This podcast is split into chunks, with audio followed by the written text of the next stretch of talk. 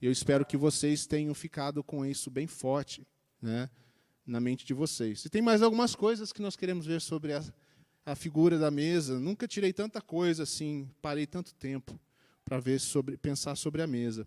Vocês conseguem já dar essa visualizada assim? Você fechar o olho, você já consegue imaginar a mesa da sua jeito, os discípulos preparando a mesa, Jesus chegando, se assentando. É importante às vezes a gente olhar para o texto e ver o que está acontecendo e como era a atmosfera do que estava acontecendo através das palavras que estão no texto. Isso é muito legal, porque você começa a ter um pouco mais do sentimento daquela ocasião, especialmente com narrativas, né? com textos que estão contando uma história. Qual era o clima naquele momento? Por que será que Jesus falou isso agora? Será que tem a ver com o que estava acontecendo? Será que era solto, como se Jesus fizesse alguma coisa sem pensar? Né? Então você entra na história e você começa a perceber coisas mais, mais profundas. É, hoje nós vamos falar, de novo no capítulo 22, nós vamos falar sobre um aspecto interessante que eu percebi no texto, e nós já vamos chegar lá. Eu queria começar falando sobre fome. Porque fome é uma coisa que todo mundo tem. É ou não é? Eu escutei muito aí. Então, no final tem um período de ministração, a gente pode orar também, né? Aqueles que estão enfrentando aí uma dificuldade de muita fome. É, é terrível quando você está com fome, independente da quantidade de fome a gente quer alguma coisa, né? a gente deseja isso, a gente vai atrás. Fome é uma coisa muito, muito básica para nós. Se a gente tiver como resolver o problema da fome, se não for uma dificuldade de lugar, de hora, né? às vezes não dá para nem para resolver o problema. Eu estou no meio de uma confusão, às vezes eu não tenho tempo para fazer o que eu preciso, ou quero fazer, e às vezes é a fome de alguma coisa específica. É fome de algo muito específico. Ontem eu saí para levar as meninas num compromisso, na volta eu senti uma fome específica. Não, sorvete. Olha lá. Não é tão específica no meu caso, porque eu sinto fome de sorvete quase que 24 horas, mas nesse momento de chocolate. William? Vocês estão vendo quem me conhece, hein?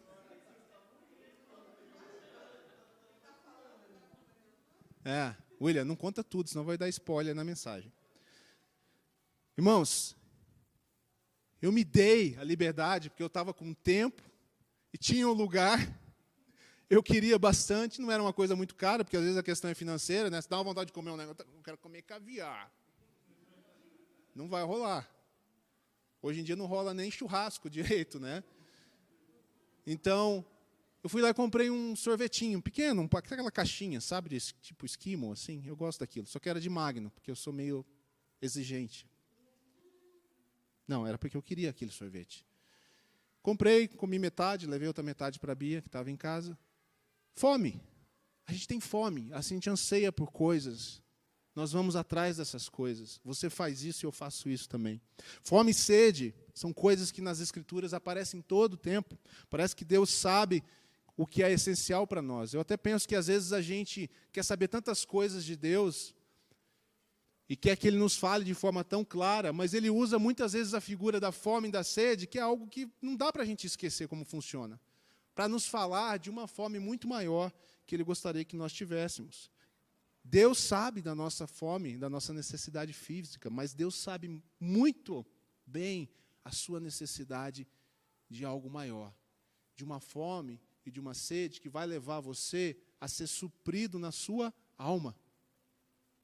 Isso é, número um, a coisa que Deus veio resolver na sua vida. Porque é a coisa que você jamais poderia resolver por si mesmo. A nossa alma tem necessidade de Deus. Existe um vazio que nós temos antes de conhecer a Deus. E nós encontramos o Senhor, e nós entramos na caminhada com o Senhor, e às vezes nós Perdemos a fome e a sede pelas coisas de Deus já na caminhada com o Senhor. E outras fomes aparecem, sim ou não? Não só físicas. Não só físicas, outros tipos de fome aparecem e tomam a nossa, a nossa atenção. Tem uma música antiga, quem tem menos de 30 anos talvez nem sabe que música é essa. Mas a música do poeta dizia assim: A gente não quer só comida, a gente quer bebida, diversão, balé. Pela, pela, pelas cabecinhas fazendo assim, eu sei a idade de todo mundo agora. A gente quer a vida como a vida quer, a gente não quer só dinheiro, a gente quer dinheiro e felicidade. A gente não quer só dinheiro, a gente quer inteiro e não pela metade. Todo mundo tem uma fome. E até o poeta secular, olhando para a vida, vê que precisa de algo mais. A gente não quer só dinheiro, a gente quer dinheiro e felicidade. E essas pessoas, nós, sem, antes de conhecermos o Senhor, a mesma coisa, nós procurávamos resolver nossas fomes de alguma maneira, mas não estava resolvendo como não resolve para esse poeta aqui. Arnaldo Antunes, deixa eu dar o nome dos bois, para não ter problemas autorais depois, né? Então eu queria perguntar para você, e para mim nessa manhã é a pergunta que eu faço, porque a música também tem um refrão que fala: Você tem fome de quê? Você tem fome de quê? De, é que, de que é que você tem fome? Salmo 42 nos diz assim: nas palavras do salmista, como a corça anseia por águas correntes. Qual é a fome da corça, ou a sede da corça? As águas frescas. Ela anseia. Ah, eu preciso achar essas águas correntes. Assim como a corça anseia por águas correntes, a minha alma anseia por ti, ó Deus. A minha alma tem sede do Deus vivo. Quando poderei entrar na presença de Deus e apresentar-me a Deus? Não vejo a hora de estar com Ele, porque quando eu entrar na presença dEle, e aqui nós estamos lá no Velho Testamento, né, precisava ir a um lugar para entrar na presença de Deus, e hoje nós temos todos os lugares. Jesus disse: onde é que se adora? Não, não é no lugar, é em espírito e em verdade. Todo lugar é lugar de adoração. Nós podemos entrar, mas nós precisamos de fome. Nós precisamos de sede. O que, que, estava acontecendo em Lucas 22 que tem a ver com fome e sede? Vamos ler o texto de novo para a gente se lembrar? Lucas capítulo 22, hoje nós vamos ler do 13 ao 24, para a história ficar completa. Presta atenção, imagina a cena mais uma vez. Eles saíram e encontraram tudo como Jesus lhes tinha dito. Então prepararam a Páscoa com tudo que Jesus havia preparado de antemão, sobrenaturalmente. Quando chegou a hora, Jesus e os seus apóstolos reclinaram-se à mesa. E ele lhes disse: Desejei ansiosamente comer esta Páscoa com vocês antes de sofrer, pois eu lhes digo: não comerei dela novamente até que se cumpra o reino de Deus. Então Jesus, né, recebendo o cálice, lhe deu graças e disse: Tomem isso e partilhem uns com os outros. Pois eu lhes digo que não beberei outra vez do fruto da videira até que venha o reino de Deus. Tomando o pão, deu graças, partiu e deu aos discípulos, dizendo: Este é meu corpo dado em favor de vocês, façam isto em memória de mim.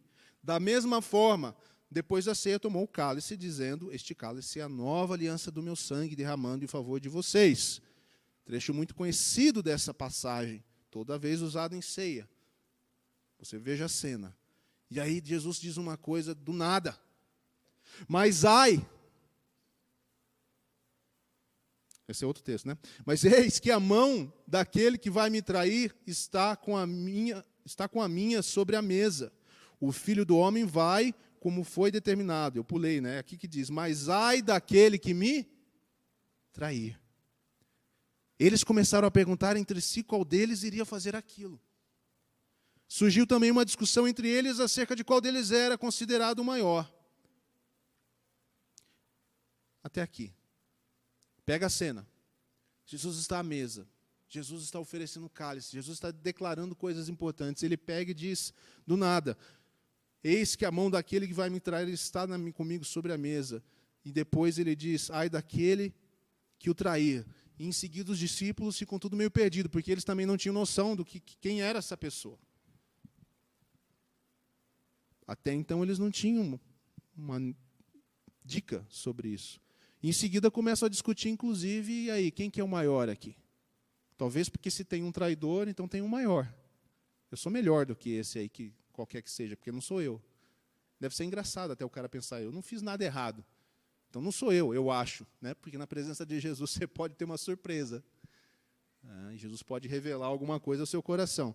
O que eu queria chamar a atenção para vocês, olhando para essa imagem aqui, é você pensar: a mesa está toda pronta, está tudo preparado. Jesus está ali. Essa é a cena. Todos estão diante de Jesus. E aí Jesus revela essa situação de Judas. Nós sabemos que é Judas. E nós encontramos os discípulos também disputando algo é, entre si. Nós já falamos muito aqui sobre discípulo em multidão. Nós já falamos da diferença de estar por perto e estar perto. Mas o que chama a atenção aqui é uma situação muito triste, porque Judas está fisicamente perto. Ele não é considerado multidão, ele está perto. Mas o coração dele está no máximo por perto. Percebam isso. Nosso chamado é para estar perto e não apenas por perto. Mas se o nosso coração não estiver sendo rendido ao Senhor, se entregando ao Senhor e vendo o Senhor, vendo o Senhor, Judas não estava vendo Jesus. Você pode estar perto, mas com o coração só por perto ou talvez até longe. Judas tinha uma fome, gente, mas a fome dele não era pela água viva. A fome de Judas não era pelo pão vivo. A fome de Judas não era pela mesa servida por Jesus. A fome de Judas era a fome pela importância, era a fome pela relevância. Judas não estava vendo Jesus. E a fome que ele tinha estava mais ou menos como o nosso poeta ali do início da nossa conversa. Eu quero eu não quero só dinheiro, eu quero dinheiro e felicidade. Você tem fome de quê? É como se essa pergunta tivesse sendo feita para Judas e a resposta dele não era Jesus. A resposta dele, número um, era alguma coisa outra. E a fome que ele tinha, que não era por Jesus, o levou a ir buscar saciar essa fome. Então preste atenção, você e eu vamos na direção do que a nossa fome, número um, nos atrai. Ontem eu passei na padaria para comprar o sorvete. Desviei da rota, inclusive, do meu caminho. Porque naquele momento, aquele sorvete era a coisa importante. Tem nada de errado comprar um sorvete, viu, gente? Inclusive, quiser mandar o iFood lá em casa de vez em quando, eu aceito. É muito triste que Judas esteja tão perto de Jesus e ainda não entenda o que esteja acontecendo. Porque não está ciente da presença de Jesus na nossa vida, na nossa na relação com que ele quer ter conosco, é uma coisa que nos leva à morte, no caso de Judas ainda literalmente à morte. Porque quando ele se dá conta, ele entra em remorso, né? Ele atinge, ele acaba entregando a sua vida. Nós podemos estar meio que mortos em vida, ao não estarmos desfrutando da vida que Cristo nos dá não estarmos desfrutando da água viva que nos alimenta, que flui em nós e nos limpa e nos cura e nos acalma e ainda flui para outros. E a fome que sacia e a gente se sente fraco e a gente se sente cansado, porque não está recebendo nutrição, porque não está comendo pão vivo de Deus e nós estamos comendo outras coisas. Judas é a representação da frieza que pode alcançar nossos corações mesmo em volta da mesa, mesmo nas atividades cristãs, religiosas, como você queira, mesmo nos eventos cristãos. Só estar à mesa sem prestar atenção a Jesus não é suficiente. Judas nos alerta para isso. Se alguma coisa de boa Judas fez, talvez seja dar o exemplo pelo não exemplo. Né? Muitas vezes nós aprendemos com o que as pessoas fazem de errado. Fala assim, hum, isso aí é muito ruim, eu não vou fazer. Judas está me dizendo isso. Judas estava cego para a pessoa de Jesus. Muitos na multidão, igualmente, ouviram as palavras de Jesus, estiveram com Jesus, receberam alimento de Jesus, mas no final gritaram: Barrabás. Judas colaborou com isso.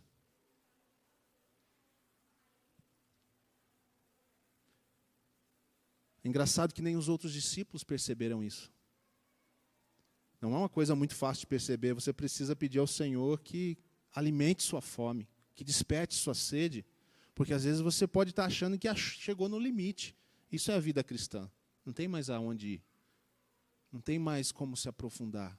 Isso não é verdade. Nós nunca vamos aprofundar o suficiente enquanto aqui, nessa vida. Tem sempre algo mais que nós podemos aprofundar. Tem sempre uma outra forma de nos termos mais intimidade com o Senhor, de sermos tocados pelo Senhor profundamente. Às vezes vai doer, é claro, a gente sabe disso, porque Deus vai tratar com as situações, porque Ele vai mexer em algumas coisas, porque Ele vai tirar umas prioridades, e você não vai mais passar para comprar um picolé e você vai fazer uma outra coisa diferente, porque agora a sua fome é outra. A sua fome é outra. Jesus é tão lindo, porque Jesus em João nós vemos essa continuidade da história, uma outra parte da história. Jesus está falando de um traidor, mas ele lava os pés de todos os discípulos, ele continua amando. Porque ele um dia disse: Amai os seus inimigos. Então, ele diz e ele cumpre aquilo que ele fala. Jesus é aquele capaz de lavar os pés de alguém que vai traí-lo. A atitude do outro não significa que eu vou deixar de fazer aquilo que eu fui chamado para fazer e para ser. A atitude do outro não tem nada a ver com a minha fome. A minha fome é um problema que eu tenho que resolver, é uma busca que eu tenho que ter. Fome e sede, inclusive, se você lembrar das palavras de Jesus, muitas vezes a busca por mais fome, mais sede do Senhor, de verdade, não de religiosidade, não de esquemas, né, não de sensações, do Senhor. Deixa que o resto que venha junto, o Senhor traga. Mas é do Senhor, porque enquanto não for do Senhor, não é genuíno, não é real e uma hora você cai na realidade, e isso é decepcionante. Ficou claro para mim aqui pelo menos dois alertas de Judas, ou desse texto, dessa situação. Primeiro, que nós podemos estar vivendo uma relação aparentemente ao redor de Jesus, mas sem realizar, sem perceber quem Ele é. Até quando, temos na nossa série, se não agora, quando? Quando nós vamos começar a ver Jesus realmente por quem Ele é? Porque isso é transformador. Os discípulos abandonaram suas vidas, abandonaram seus projetos para caminhar e andar com Jesus. Eles amavam o Senhor e aprenderam a amar o Senhor. Não perceber Jesus é perder a oportunidade de verdadeiramente desfrutar da presença dEle. É a única presença que pode saciar a sua fome e a sua sede. Quando nós estamos aqui, por exemplo, juntos, que é algo que você pode fazer em sua casa também, nós estamos aqui juntos, adorando ao Senhor. Nós estamos tra trazendo para a nossa mente, o nosso coração, para a nossa percepção, essa realidade de que Deus é real de que Deus está presente. Nós precisamos falar mais isso para nós, porque nós temos dificuldade de crer. Nós temos facilidade de saber, como diz a música, né? mas nós temos dificuldade de crer, porque o crer leva a uma ação leva a uma entrega. Eu realmente creio. Eu creio a ponto de fazer alguma coisa a respeito disso.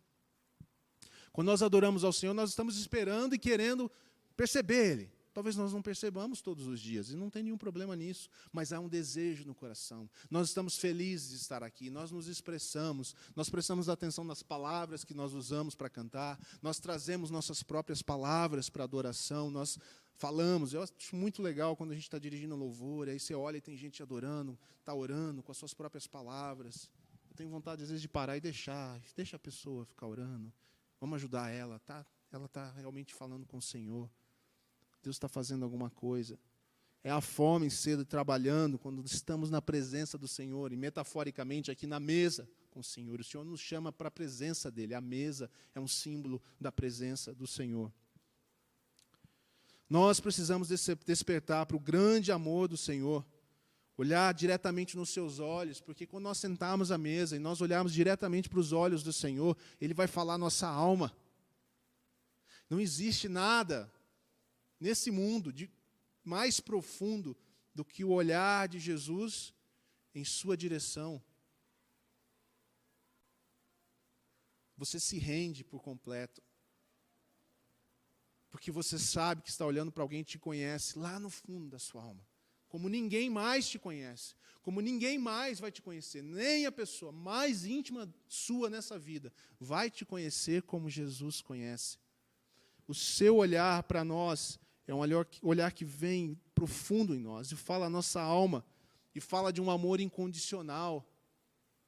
E nós somos transformados por isso, a ponto de termos coragem de desejar a mudança e de ter fome contínua por Deus, a ponto de termos coragem de abandonar outros deuses do nosso coração e desejar uma única coisa: a Sua presença em nós. É Sua presença em nós que traz o Seu reino aqui. Deus age em nós e através de nós, e como diz o Milton Paulo, apesar de nós, muitas vezes. É Sua presença.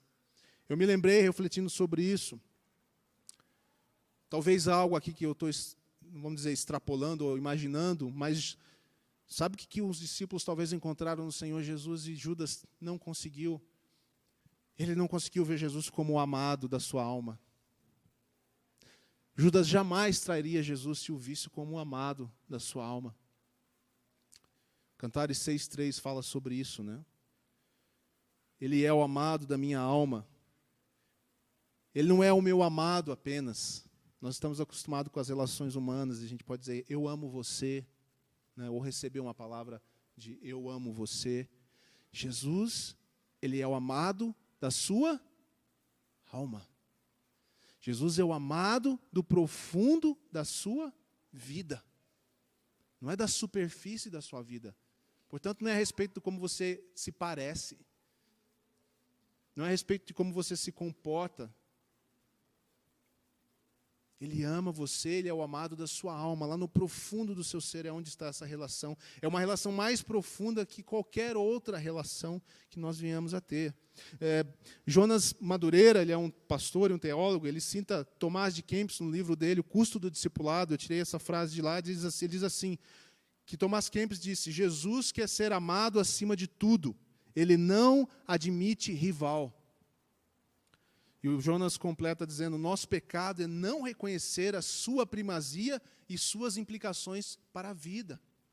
O nosso maior pecado, entre todos que nós já fazemos e gostamos às vezes de correr risco com eles, é de não, é o pecado de não reconhecer a primazia de Jesus nos nossos amores.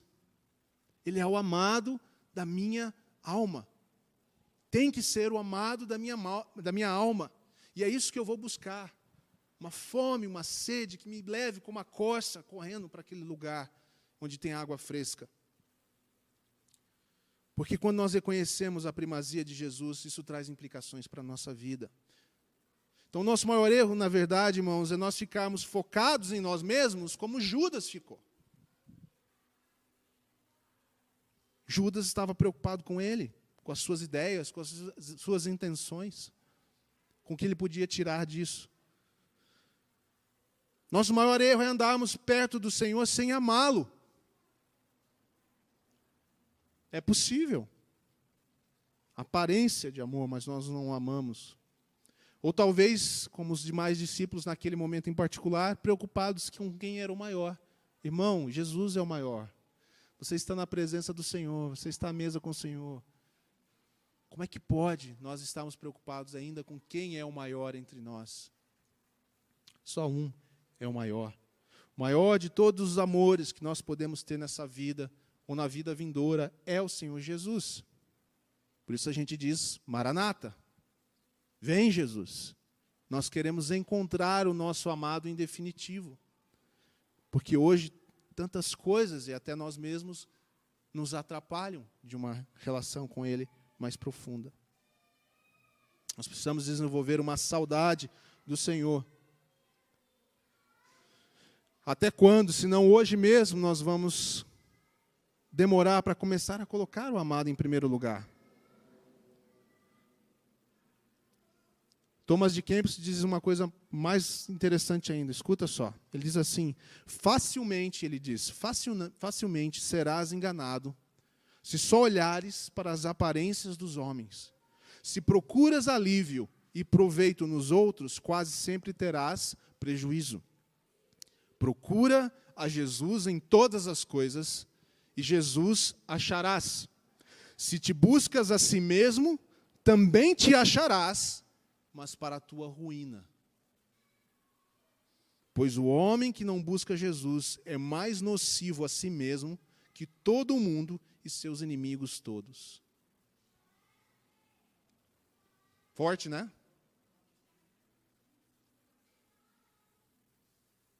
O homem que não busca Jesus é mais nocivo a si mesmo que todo mundo e seus inimigos todos.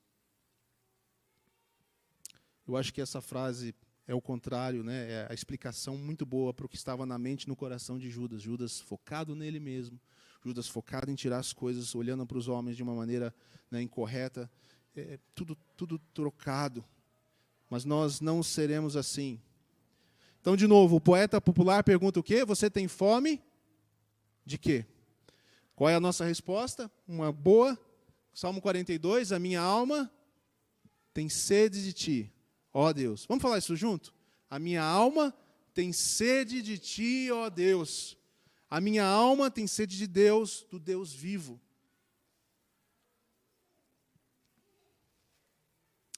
É aquela expectativa, é aquela convicção de que não haverá em nenhum outro lugar, em nenhuma outra pessoa, a possibilidade de sermos plenamente saciados o picolé matou minha, minha, minha fome. Sabia? Passou à vontade depois que eu comi. Interessante, né? Mas eu me senti mais pleno, mais realizado como pessoa. Meus problemas desvaneceram. A gente come demais, às vezes, justamente porque a gente acha que a comida vai preencher um vazio em algum lugar que além do estômago. Vamos estudar biologia? Você vai ver que a única coisa que ele preenche é o estômago. Comida só faz isso.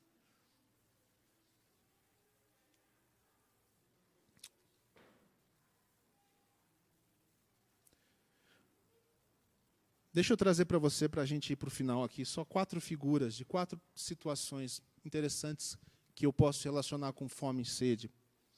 É que talvez você pode ficar preocupado que a corça é um animal, né, e que fica difícil o exemplo. Né? Tá, mas a corça é um animal, ela procura as correntes das águas. Tá? E eu? E a gente?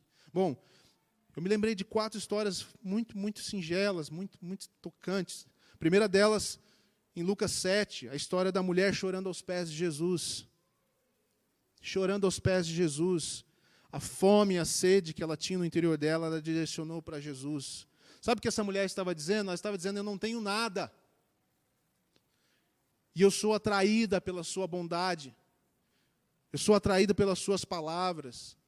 Então, se a gente usar a mesa como figura, eu vou dizer para vocês que só vai até a mesa para estar com Jesus quem reconhece seu pecado. Essa é uma das formas de você desenvolver fome e sede por Jesus, é reconhecendo o seu pecado, porque você vai ver a sua necessidade dele. Essa mulher foi, ela sabia, Jesus fala para ela. Fala para os fariseus que estão chocados, ele diz: ela tem noção do seu pecado, do seu grande pecado. Então, quem muito foi perdoado, muito ama.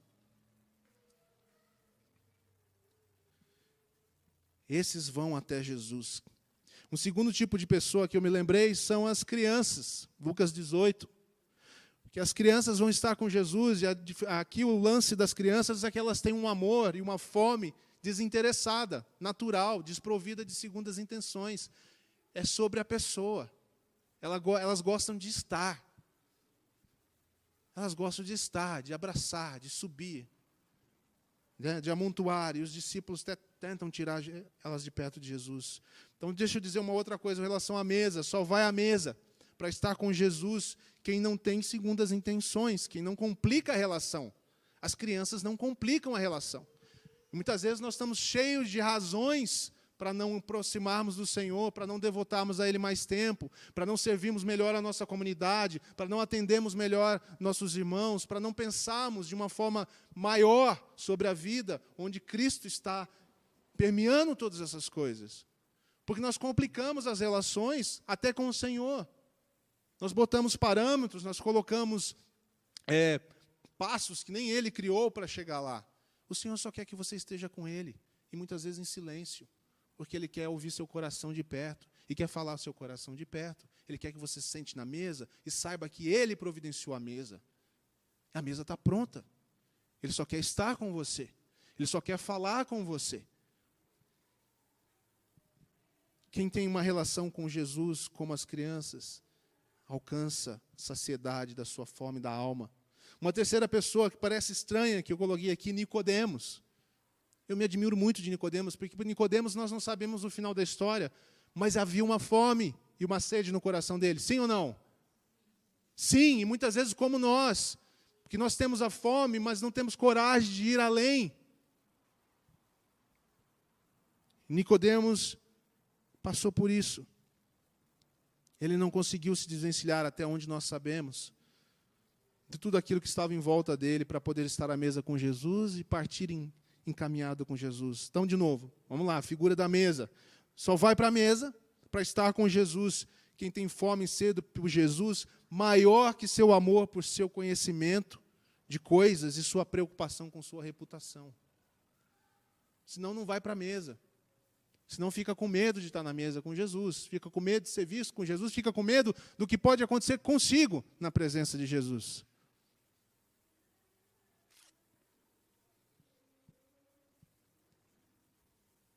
Por último exemplo, um exemplo que John Wimber usa muito, que é o exemplo da pérola de grande valor.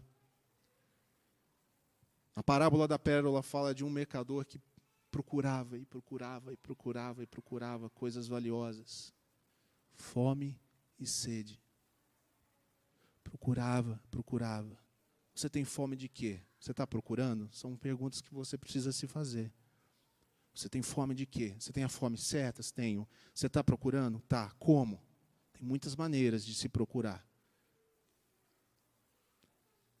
Quando o mercador encontra aquela coisa de valor maior, um símbolo da pessoa de Cristo aqui, ele vende tudo que ele tem, ele abandona tudo que ele tem, ao contrário de Nicodemos, e ele pega e fala: "É só isso que eu quero".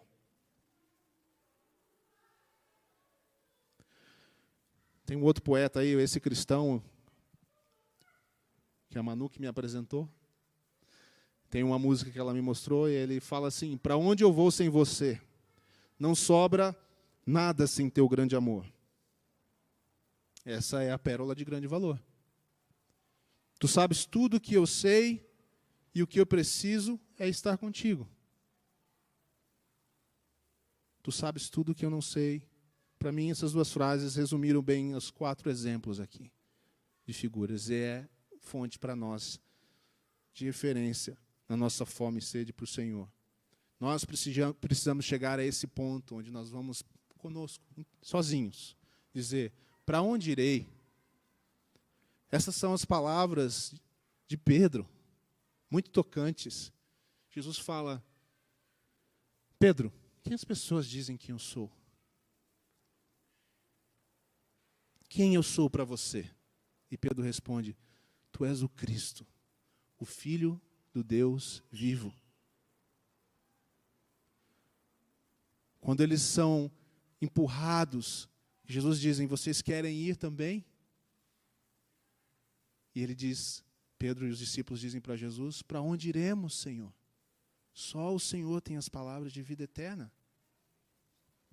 Para onde eu vou sem você? Não sobra nada sem teu grande amor. Isso é uma tradução moderna desse texto, provavelmente.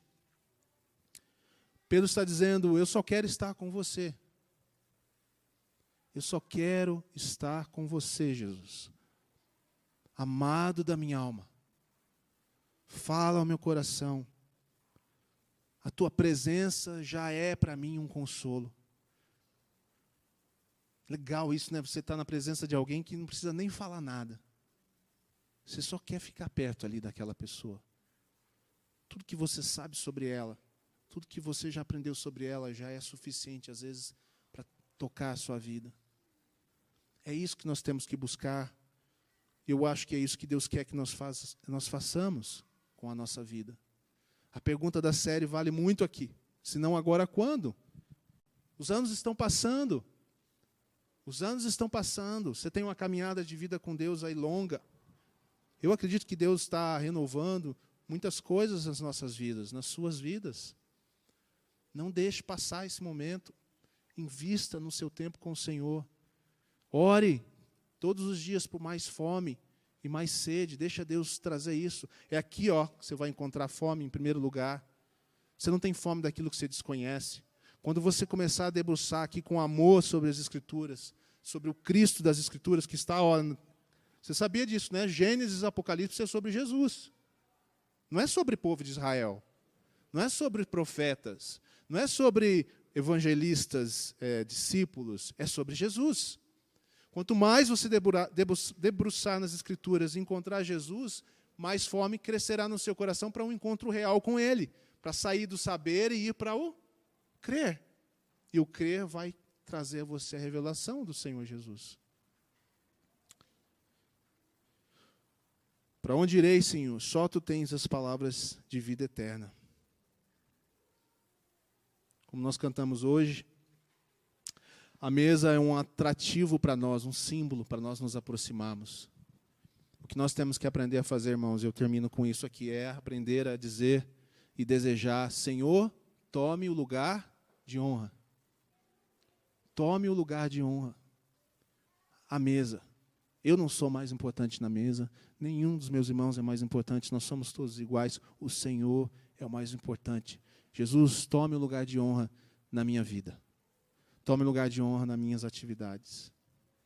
Suporta-me na, na, minha fé. Irmão, se você está com dificuldade de fé, é dele que vem fé. Peça fé. Senhor, eu sou fraco, estou fraco. Aumenta a minha fé, Senhor.